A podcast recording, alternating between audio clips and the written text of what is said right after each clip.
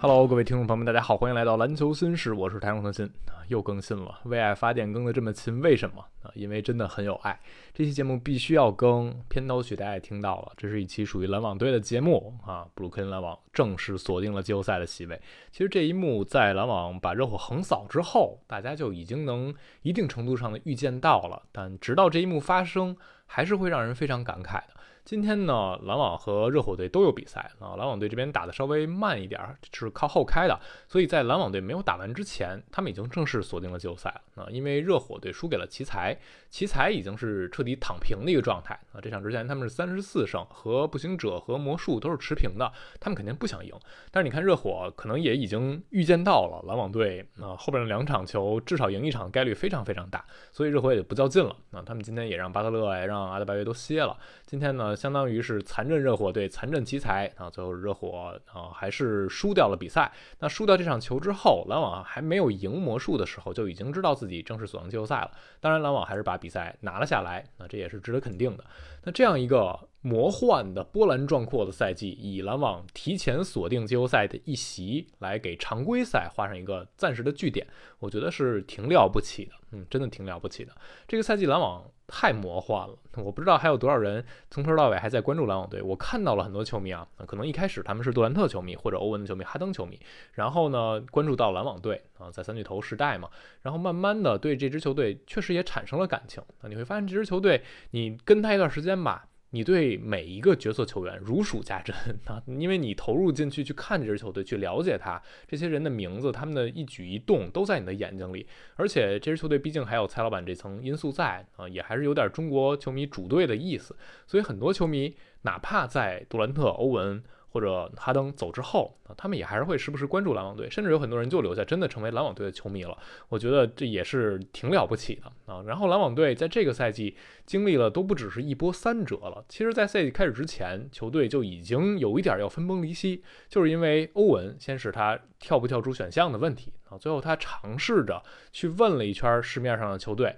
不太有可能啊，自己跳出选项之后有能签到合适的合同去到想去的队伍。后来执行这个全选项之后呢，也不太有可能有合适的交易，所以他最终选择留下那，在篮网队再打一年。然后杜兰特就提出了交易申请，而且他是在休赛期两次提出交易申请，最终篮网是没有能把他换走，觉得拿不到合适的回报啊，这只能凑合下去。凑合下去的赛季初打得非常非常糟糕，一上来两胜五负，为什么呢？首先你会感觉球队嗯根本没有拧成一。股绳啊，就算有纳什执教的问题，如果是全队团结一心的，也肯定不至于这样啊。就你会觉得大家已经不太听纳什的话了，才会打成那样的一个效果。所以篮网最后还是比较果断的砍下这一刀啊，和纳什分手了，换了主教练，让沃恩来临时代班儿啊。吵了一段时间乌多卡的问题，最终还是决定让沃恩转正。在沃恩上任之后，其实立刻就出现了欧文禁赛的问题啊，因为他场外这个反犹风波，所以欧文刚上来。带领球队也是很动荡的。啊，但你感觉换帅之后，整个球队精神面貌是不一样的。杜兰特已经开始他接受沃恩啊，认可沃恩，然后也开始跟球队去磨合，做得更好。然后就是等到欧文回来，篮网队已经进入了一个正轨，进入了一个非常好的甜蜜期。整个十二月只输一场球啊，队史新的记录，一度是十二连胜，非常出色的表现，冲到了东部前列。那这样的一段时间是让很多篮网球迷，包括这些球星的球迷，真正去畅想季后赛、畅想总冠军的那段时间。想必是过去几年多欧时代最美好的一段时间了，但是啊，晴天霹雳，欧文要走啊，杜兰特的倒下当然是先发生的事情，但是我觉得。啊，欧文和篮网队这个分手啊，和 KD 受不受伤关系可能也没有那么的大，因为你会觉得欧文就是觉得篮网队不太尊重他也好，那或者没有办法给到他想要的合同也好，他就不想在这儿待了啊。他走的态度是非常决绝的，也是杜兰特始料未及的。因此，篮网最终决定翻过这片儿，那把欧文送到了独行侠。紧接着，杜兰特也在私底下提出来想要去太阳队。那如果你能把我换走就换，如果换不走呢，我们就这赛季打完再说。篮网队还是和太阳进行了一个不错的沟通吧，把这笔交。易做成了，彻底翻篇了啊！多欧时代就这样结束了。在多欧时代结束的那一刻呢，首先篮网球迷肯定是很失落的啊！我相信一些杜欧球迷也不是那么的开心，就你还是会觉得这支球队如果能继续携手，继续去尝试冲一下上限，能是什么样呢？还是挺值得去期待的啊！但是最后没有能成。分手之后，一些人会觉得篮网是不是应该摆烂啊？这再强调一遍啊，篮网今年的选秀权。你可以认为就是在自己手里啊，因为是火箭的互换权，而篮网再烂烂不过火箭，所以火箭他们那签儿就是他们自己的首轮签啊，而篮网这首轮签就相当于也在自己手里，所以篮网是有理由在交易截止之后彻底躺平，往下俯冲，拿到一个不错的乐透抽签的这样一个位置，但是球队没有这样做。啊，球队选择的是努力的去竞争、去拼。就算在截止日之后，当你用到新的阵容、新的首发，就是大乔丁威迪，然后凯约和芬尼史密斯再加克拉克斯顿这套首发五人组，一开始的表现并不理想啊，防守被千疮百孔的突去投，当时的那个状况很糟糕，会让你觉得这支球队是不是就应该顺势去摆烂？那，但篮网也还是咬牙挺住了，没有那样去做。然后他们直到今天锁定了一个东部前六的位置。当然了，啊，杜兰特、欧文给这支球队前期存了足够厚的家底，啊，没有他们，篮网队不可能在后半段能够守得住东部前六这个位置。但你也不能磨灭掉篮网后续自己的一个努力。啊，因为我们看到在交易截止之后，篮网队今天赢魔术这一场之后，他们是十三胜十四负啊，几乎是接近百分之五十的胜率，这还是挺了不起的啊。咱们实话实说，因为在交易截止之后，我们可以和几支其他的队做一个横向对比啊。你和迈阿密去比，其实热火也就只比篮网队呃少输了一场球，他们是十三胜十三负，跟篮网队没有什么太大区别。包括你看，像公牛在这段时间也是十三胜十四负，老鹰是十四胜十二负，比篮网强一点有限。然后猛龙是十四胜十一负，更强一些，但是也没有拉开太大差距。所以就说明篮网。即便是在后半段，他是呃没有那么出色，是在努力的守这个位置，努力的巩固原来的一个优势，也还是做到了。这个事情也挺了不起的。因为今天沃恩赛会也在说，你往身后看啊，看篮网后边那几支东部打附加赛的队，他们都有要么有一个全明星，要么有多位全明星。热火有金巴勒，是阿德巴约是那个。层级的，然后老鹰呢有特雷杨，有啊穆雷，然后猛龙队有范弗利特、西亚卡姆，啊公牛队是有德罗赞、有拉文，这这些都是有全明星履历的球员，而篮网队阵中没有这样的球员啊。布里奇斯是一个惊喜，他后半赛季打出的是全明星级别的表现，但他从来还没有进过全明星，所以这样一支平民化的篮网队，他们找到赢球的方式是彼此信任啊，是在。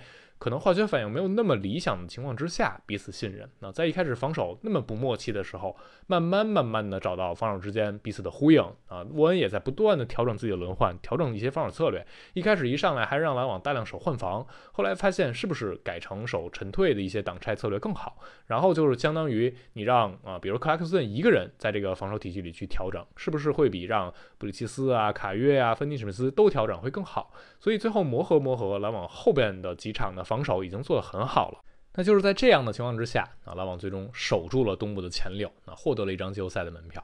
其实你回想起来，上个赛季篮网也是要打了附加赛的啊，当时当然也有杜兰特受伤的因素在，但是今年能够做到这一点，也真的是挺了不起。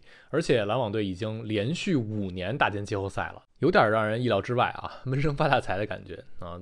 现役的这些球队连续能五次打进季后赛的，除了篮网队，就只有掘金、雄鹿、七六人以及凯尔特人能和这些球队去相提并论啊，足以说明篮网这几年，包括今年做到事情还是值得肯定的。那篮网拿下这一胜，把这个魔幻的赛季，起码在这个节点收获到了一个好的结果！无论季后赛那一轮打成什么样，我相信篮网队都可以感到满意了，因为他们的目标就是不希望彻底躺平摆烂。啊，希望能建立一些文化，打造一些东西。那他们现在已经做到了啊，已经把这球队凝聚在一起，那冲到了季后赛的这个范围里。而且一轮季后赛对一些之前没有扮演过这样的戏份的球员来说，是一个很大的提升的机会。那尤其是对布里奇斯来说，我们看到大乔最近的表现有一点点波动啊，这几场的效率都比较低，尤其是三分线的手感下降，这可能和他的比赛负荷有关系啊，毕竟一直在全勤啊，眼看就要打满八十三场了。另一方面，也还是更多球队会意识到篮对。重点的进攻手就是在布里奇斯这一点。那之后我们在做季后赛首轮前瞻的时候，会重点去提篮网拿到这个位置之后，他们打谁也已经确定了，就是打七六人队啊。东部的前十名今天正式确定，就是位次都确定：第一雄鹿，第二凯尔特人，三七六人，四骑士，五尼克斯，六篮网。七呃热火八老鹰九猛龙十公牛，也就是说在呃附加赛是热火先打老鹰，然后是猛龙先打公牛，然后上面的负者和下面的胜者再打一场决最后一个名额，所以我们就预期啊。啊，首先第一轮确定的对话是尼克斯和骑士，然后篮网和七六人，谁打凯尔特人很有可能是热火队啊。那谁打雄鹿，这个真的不好说啊。公牛、猛龙和老鹰，谁能最后突围，这是一个挺值得期待的事情。但是他们看上去啊，也都不太能给雄鹿制造麻烦。所以东部这边首轮啊，你要让我说，我觉得最激烈的可能还是尼克斯和骑士第四打第五啊。然后凯尔特人如果真的碰到热火，是不是更有意思一点啊？篮网和七六人，我觉得啊篮网不太可能能过七六人啊，就尽力的打出好的表现，给对方制造一些麻烦就好了。之后我们做前瞻的时候再详细说。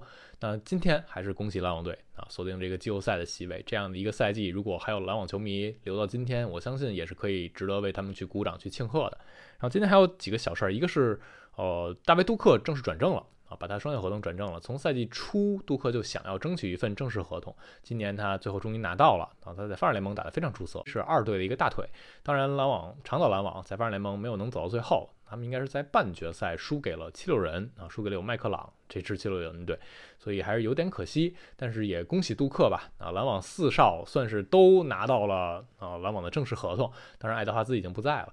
那这是其中一件事儿，然后另一件事儿呢，想说就是西部那边排位还没有确定，所以在最后的一个比赛日，西部这边可能悬念才能正式的揭晓。而现在的很多场次啊，已经不能用比赛双方的纸面实力来决定了啊，你要看他们想不想赢。今天也有很多一方躺平，一方努力想赢这样的比赛，或者一方是故意想输，那你也能知道这个比赛会朝哪个方向发展。所以最后的几场 NBA 的比赛就不仅是比拼实力啊，有时候也比拼演技。好了，今天这期节目就聊这儿啊。关于这支篮网队最终能留在直接在季后赛的版图里，逃离了附加赛，大家有什么想说的、想感慨的，都可以在评论区留言。感谢收听，我们下期再见啦，拜拜。